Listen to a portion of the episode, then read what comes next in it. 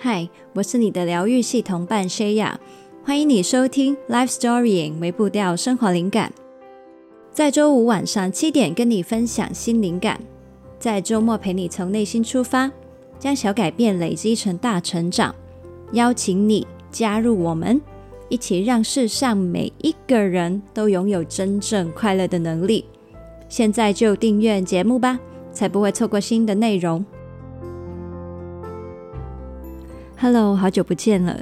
那今天呢，我想说好久没录音了，心血来潮，不如就来分享一下。嗯，刚好今天呢，就是有一个想法就，就嗯，我前一阵子在看一本书，叫做《爱的艺术》。那如果你有订我的电子报，你就会知道这是我过去一个月在读的书，然后我非常喜欢这本书，所以在电子报里面也有跟你分享到这本书了。但是呢，具体里面的内容呢，呃，其实有很多我觉得很值得跟你去分享跟讨论的。那当然，这本书整本都是非常的结构严明，然后它的逻辑、它的所有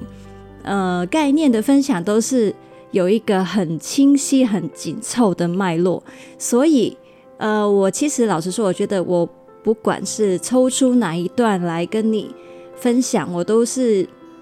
一定会有点辜负到 这一整本书的一个整体概念的分享，但是呢，总不能因为这样就不去讲，我觉得很重要的事情，对吧？那所以我还是非常非常的鼓励你，如果你觉得听了里面某一些部分，你会觉得很有趣，或是你想要更深入了解所有完整的脉络的话，那我都非常推荐你可以去看这本《爱的艺术》。它是一本非常非常经典的书籍，它是呃二十世纪的时候一位作者弗洛姆他写的书。我觉得他当时那个年代写的，到今天我再看，我还是觉得哇，我一直一直一边看哦，一边我下巴都一直是你知道重复这个掉下来的状态。我觉得他写的非常非常的容易懂，但是同时又非常精确。的描述，到底爱人人类的所谓爱这件事情，或是人生里面对爱的追求，它的样貌是怎样的？然后我们如何去成就、去实践一种真正成熟、健康的爱？而这一个题目呢，我觉得是所有的人类必然都嗯会很需要、很必须、也很想要去学习跟掌握的。那。呃，今天呢，我因为想说，嗯，我也想要让我的分享真的是出于一个更轻松的状态，所以虽然呢，今天会讲很多概念性的东西，但是我是完全没有写稿的，我连重点也没有写，我只是呢，现在在我面前手上就是翻着那一本《爱的艺术》，然后呢，我会去把我觉得可以今天跟你分享的某一些概念。就这样子跟你分享。那当然，如果是透过这个形式去分享呢，呃，难免啦，我会中间有一些可能我有疏漏的地方，或是我把结构讲得不清楚、概念讲得不清楚的地方，所以呢，多多包涵。我还是希望，如果你觉得有趣的话，那我就当做我这一个分享是一个小小的引导，那去把你引进门，那你可以去完整的把这本书看完。那我会把这本书的连接呢放在呃资讯栏里面。那至于为什么整本书那么长，我只会我只是选择今天的这几段呢？那是因为呢，我觉得这几段相对是让我们可以很容易就掌握我们所谓一个人生存在这个世界上追求的那个核心是什么。然后，当然那个核心背后就是爱这件事情嘛。那也可以呢，透过这一些的概念脉络，让我们很容易呢就能够马上应用在我们自己的生活里面。呃，并不是说实践呢，因为实践是一个很复杂的呃事情。但是呢，至少我们可以透过这些概念去分析、去了解、去反思。现在我们生活里面，我们处在的那些关系里面，每一个关系，它现在是一个什么样的状态呢？是健康的状态，还是我们还有可以去努力去培养的部分呢？那这些呢都是很值得我们思考的，所以呢，我就选了这一段。我觉得大家听完就已经可以很快的去，嗯、呃，应用在你的生活里面，去理解自己、理解他人的一个部分。好，那现在呢，我来分享一下呢，呃，弗洛姆这个人呢，他的故事其实他的背景也很有趣。那今天就不多说了，我们就专注在呃他的。分享的概念里面，但是但是，我想说，他的故事也是非常的有趣，背景很丰富。那如果你读的是在二零二一年十月发的那一个《爱的艺术》的这一个版本，就是由木马文化出版的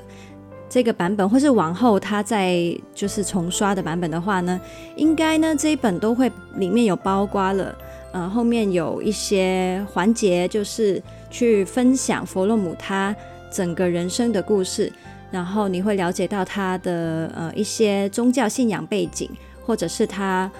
呃就是在心理学以及对于呃一些社会学的研究或是学习的一些故事呢，那你就会知道它里面其实融合了非常多方面，他是真的把这几个他自己很。个人独特的一些见解融合，然后生出了这个对爱的见解。那对我没有办法在这里讲太多，所以呢，如果你有兴趣看这本书，我觉得你除了去看他本身在分享的这一些。真的爱的艺术这本书的本体之外，你也可以去读他这本书后面，就是关于他的，他有一个小小简单的自传，还有其他人写关于弗洛姆一生的一个传记，这样子，那绝对呢会是一个让你有一个更完整的理解的。好，那来分享他的整个书有一个很基底核心的概念。那我相信是出自于他对于心理学的一些理解。他说呢，其实人呢活着，一开始我们在妈妈的身体里面存在，然后到我们生出来，我们其实是处于一个不知道自己是一个个体的状态。直到我们慢慢长大，跟世界互动，人会慢慢发展出一个意识，就是原来我们人每一个人跟人之间。我们的个体都是跟别人分离的，而人呢，遇到分离的状态，有一个麻烦的地方，就是分离感其实呢会让人产生焦虑、羞愧，还有罪恶感等等的一些情绪感受。所以这种分离性还有孤立感呢，是一种人会追求、想要逃避或是消除的一种恐慌的状态。但是人又必然是一种分离的个体嘛？那到底要怎么样消除这一些的状态呢？那就是追求合一。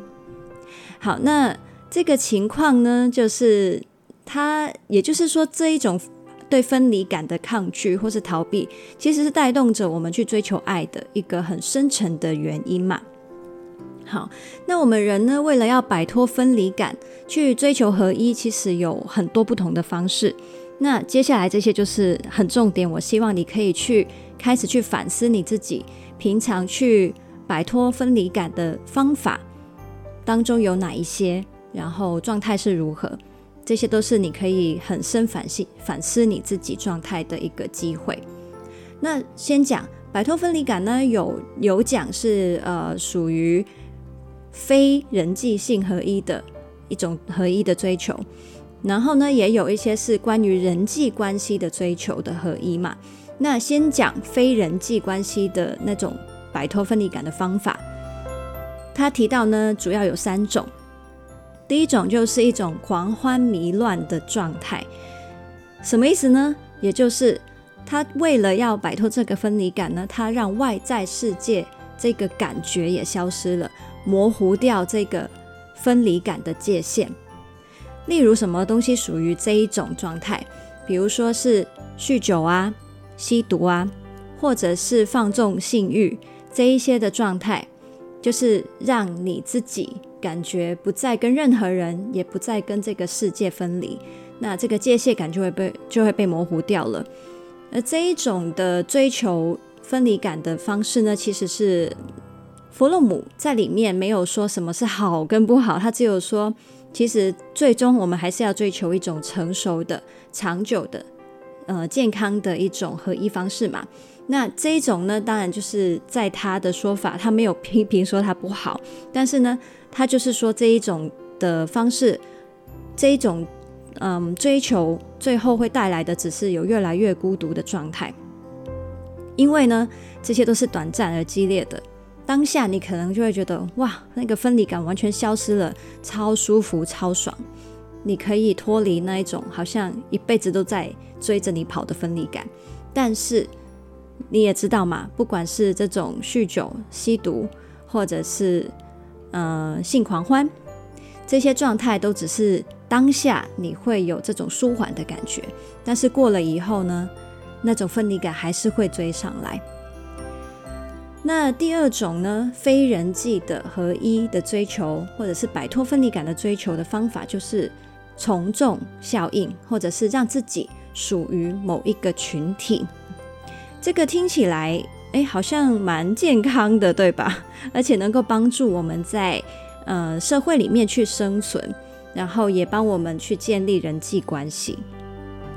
那其实呢，就是同样的，并没有说一定好或一定不好啊。他的说法是，这一种从众所追求的合一呢，它是平静的，也是为常规所支配的，但同时呢，它并不足以抚慰我们分离的焦虑。那同样的，以一个社会的状态来说，我们如果太依赖从众来追求合一的话，其实它不是一个对大家都最好的解法，因为呢，这意味着我们为了要逃避这个分离感，那我们就会这个世界上只留下一样的人，以至于呢，没有办法去保留一些跟别人不一样，但是却又被需要的特质。好，那这个是第二种，你也可以思考一下，自己是不是也有嗯。有一种透过从众或是被迫着从众的一种压力，来摆脱你的这些分离感呢？再来，另外一种非人际的合一，然后摆脱分离感的方法，第三种就是一些创造活动，也就是说，创作者他们可能透过画画、书写。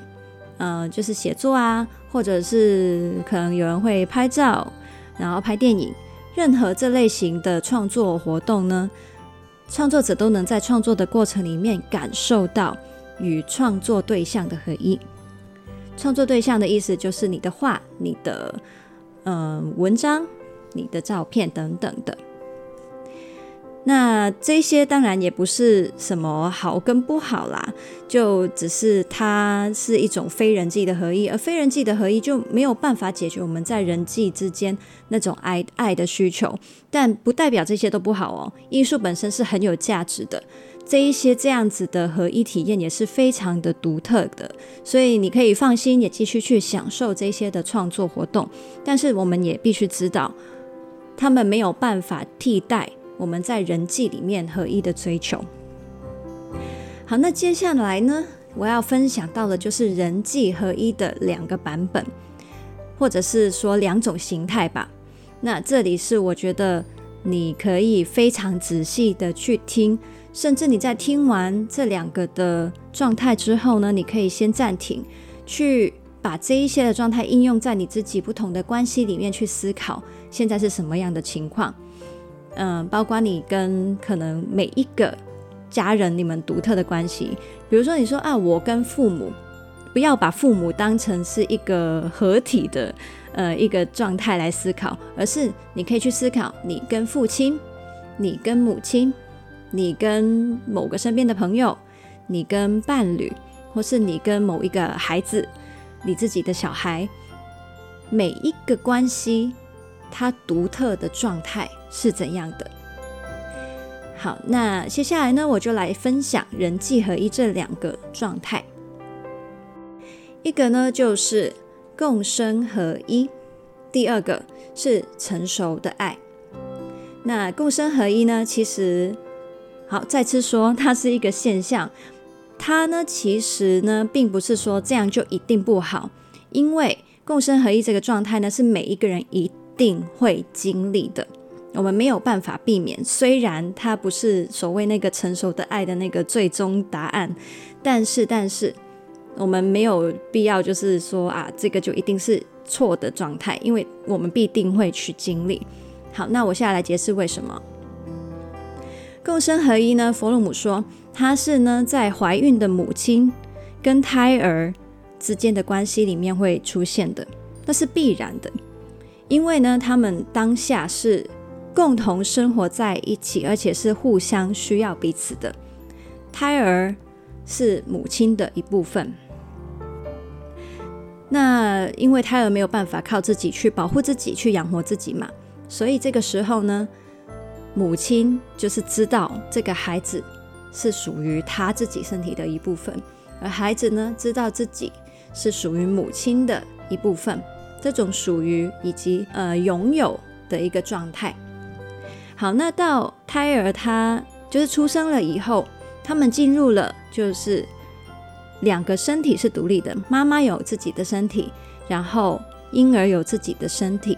但是在这个时候呢，因为婴儿还是没有办法照顾自己嘛，同样的，他们依然是处处于一个共生合一的状态，那是一种心理上面的共生合一。好，那其实呢，它是一，它也是一种呢，嗯，处于在这一段关系里面的人可以去摆脱孤立感跟分离感的一种状态。那比如说，在这个状态下，就是以妈妈来讲。她就是一个被崇拜、被需要，然后你属于我的一个状态。而婴儿呢，就是那种我需要你，我崇拜你，我属于你的那一个状态。那这个呢，就是所谓共生合一。那如果以弗洛姆他的说法的话，这有一点是像是施虐者与受虐者的关系。好，我再说，这并不是说所有的妈妈跟孩子都是在呃妈妈在施虐，然后孩子在受虐哦，不是不是，他其实在描述这个共生合一的现象，就是我们必然会经过的，所以我们才会发现嘛，我们每一个人的成长过程，其实都是在学习独立，学习去呃脱离某一些依赖他人，然后被支配、被控制，然后被照顾的状态。这就是在讲我们怎么样从共生合一去成长，走到个体化的一个过程。也就是说呢，嗯、这真的就是一个我们必须经历的过程，并不是要用这一个共生合一去指责，呃，父母怎么样对待孩子，或是孩子怎么样，呃，去依赖父母哦。共生合一的状态，并不只是存在于亲子关系里面。你也可以去看，其实有很多的伴侣关系，可能也会存在这样子的现象。你也可以去想一想，你自己在目前的感情关系里面，或者是过去的关系里面，有没有这种施虐者、受虐者的状态，这种共生合一的状态？为了脱离这种孤立感，还有分离感，于是。呃，你宁愿让自己成为无能的那个人，或者是让自己成为那个支配对方的那一个人，这样子的状态呢，都不算是成熟的爱。好，那现在讲真正的我们希望追求的那个境界，成熟的爱是怎样的呢？成熟的爱呢，弗洛姆说，它是在保存一己完整的前提之下。达成的合一，也就是说呢，这一种力量，爱的力量，它是可以突破人跟人之间的分隔，把人跟他人合一起来。它可以克服孤立感跟分离感，但是又让人可以仍旧做自己，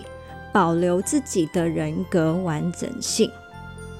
于是呢，弗洛姆形容哦，这一个是在爱里面出现了。两个人又是一，却仍然也是二的一个现象。那你可能觉得，诶，听到这里好像还是很抽象。呃，什么叫做保存各自的个体，但是又是合一呢？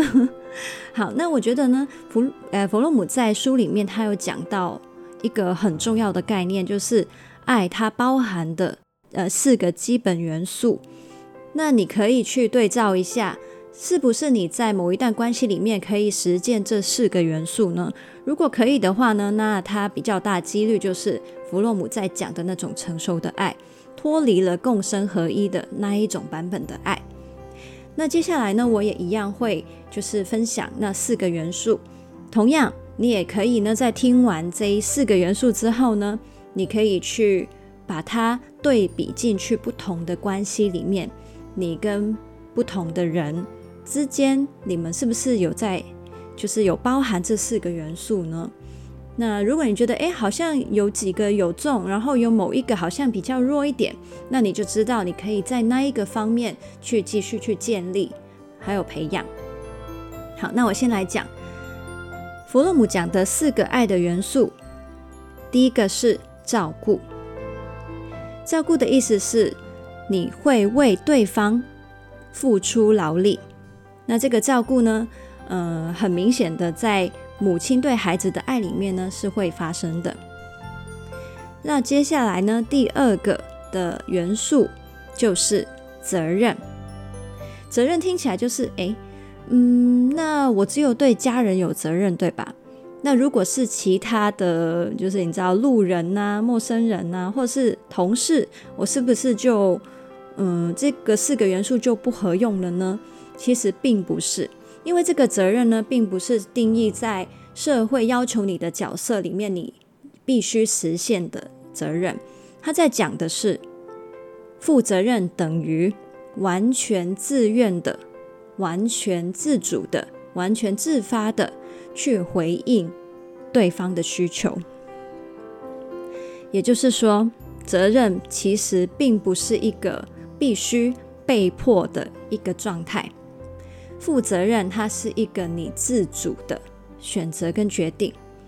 而这一个自主性呢，也反映了你的生命力、你的能力，你有能力去给予、去付出爱，而你选择愿意为对方这样子做，这就是负责任。第三个元素就是尊重。这个对于那个所谓尊重个体性就非常的重要了，因为呢，当我们呢去负责任的时候，我们说，嗯，我要为你好，我要给你的时候，如果缺少了尊重这个元素，就很容易变成支配欲还有占有欲，这是很多父母对孩子会产生的现象。你会听到很多父母说。我养你，或者是我为你做了什么什么牺牲，那我就期望你应该要长成什么样子，或是如何回应我。但是呢，这并不叫做尊重哦。这里的尊重的意思是，它是一种能力，这种能力就是去认知他人他独特的个体性。他不管是长什么样子，我就照他的样子来认识他，容许他。以他自己的状态去存在，这就是让对方可以独立自由，放下你的支配欲。所以你会发现，这个就是跟共生合一很不一样的状态嘛。共生合一是在讲支配跟被支配，而这一个成熟的爱、尊重的这一个呃元素里面，就是容许对方做他自己。再来第四个元素，我觉得这个也非常非常重要，叫做了解。这个呢，其实也就反映了，就是前面呢，我们说要去照顾对方，为对方负责任。当然，你这样子去给予很好，但是很多时候呢，你会发现你给对方的并不是对方需要的，这就是缺乏了了解这件事情。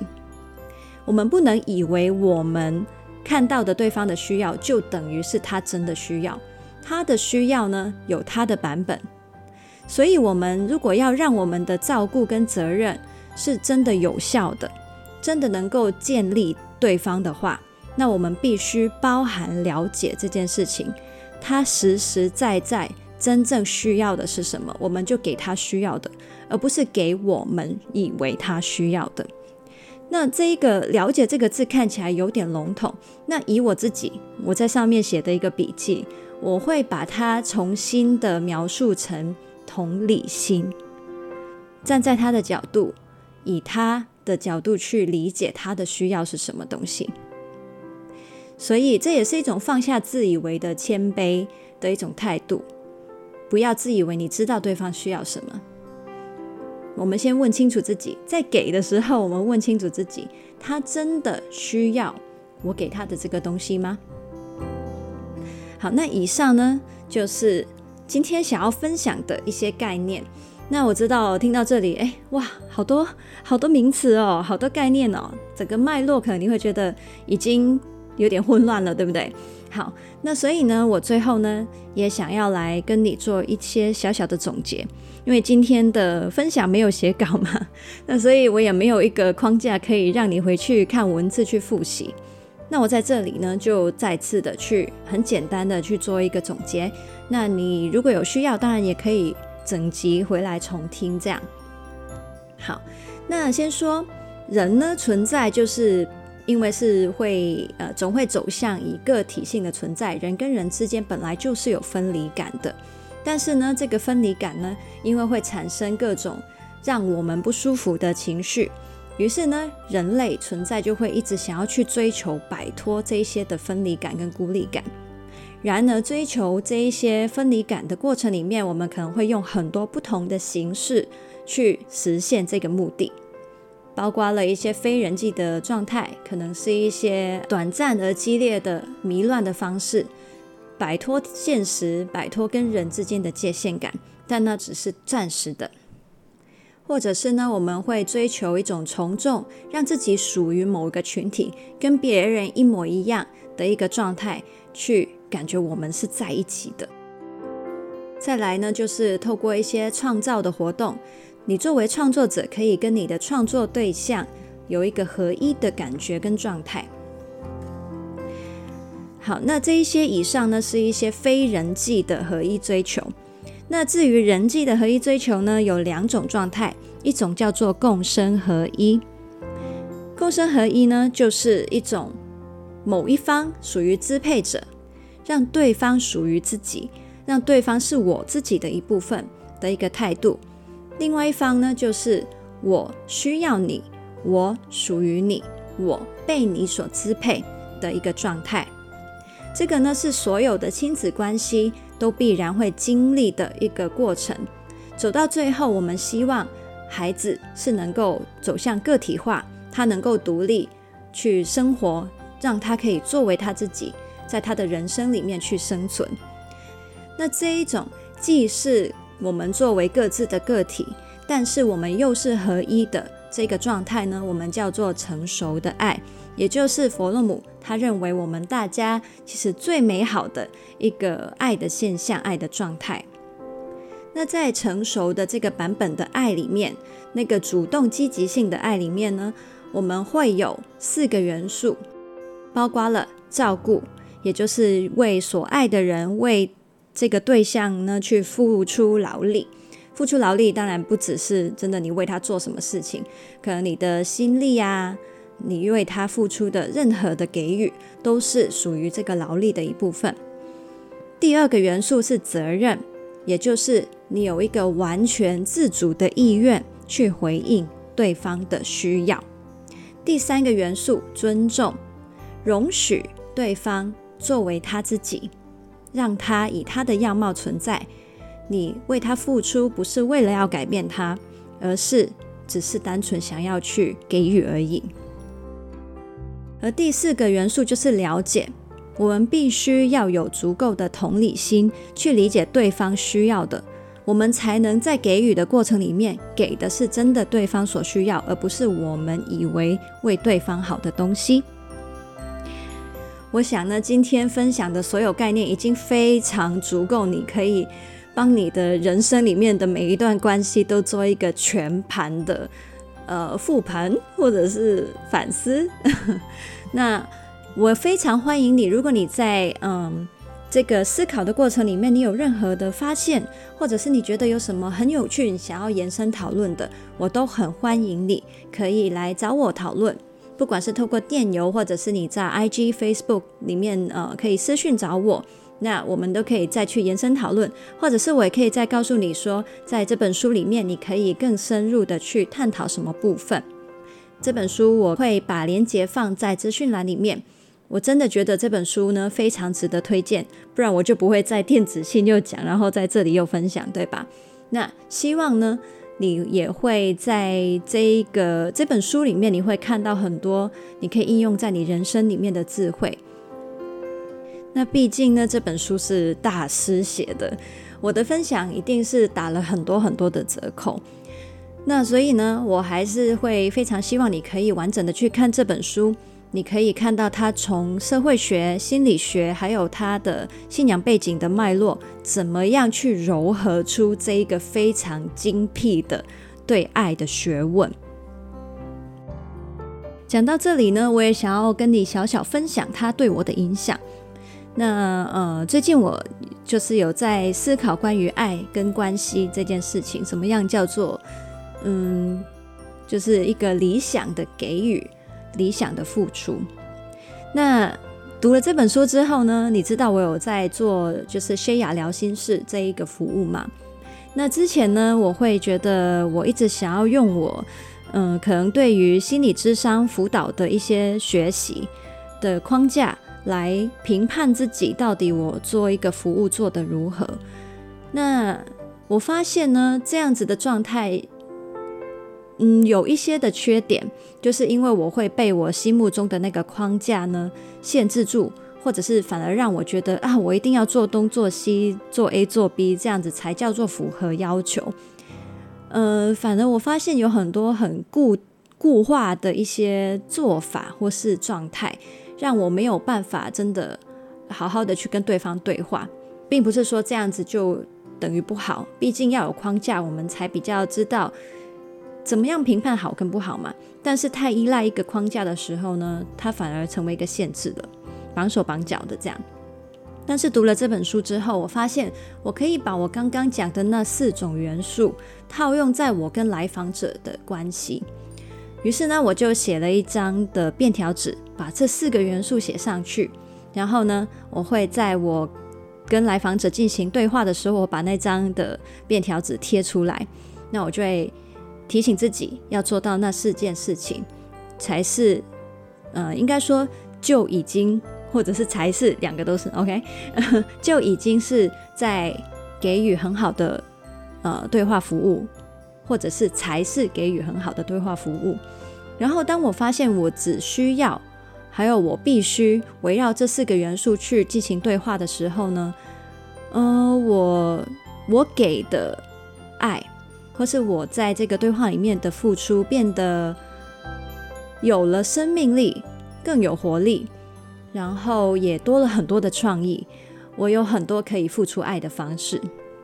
所以呢，嗯，对，这个是对我来说自己非常有趣的一个跟这本书的互动吧。那所以呢，我也会，呃，很希望跟你分享这一种喜悦，或者是这种。很立体的读书体验，除了你在读这本书，你在学一些知识之外，这本书是可以跟你的人生各方面有所互动的话，那就是一个很好的对话过程嘛。对，所以呢，再次的推荐你可以去读这本书，然后你读到哪里，如果你有觉得有趣想要讨论的话，我也很欢迎你可以来找我讨论。好，那我们呢？今天就先聊到这里。如果你想到有谁可能会喜欢或是需要这一集节目的内容的话，记得要分享给他。我们一起让世上每一个人都拥有真正快乐的能力。那我们就下次见啦！Happy Life Storying，拜拜。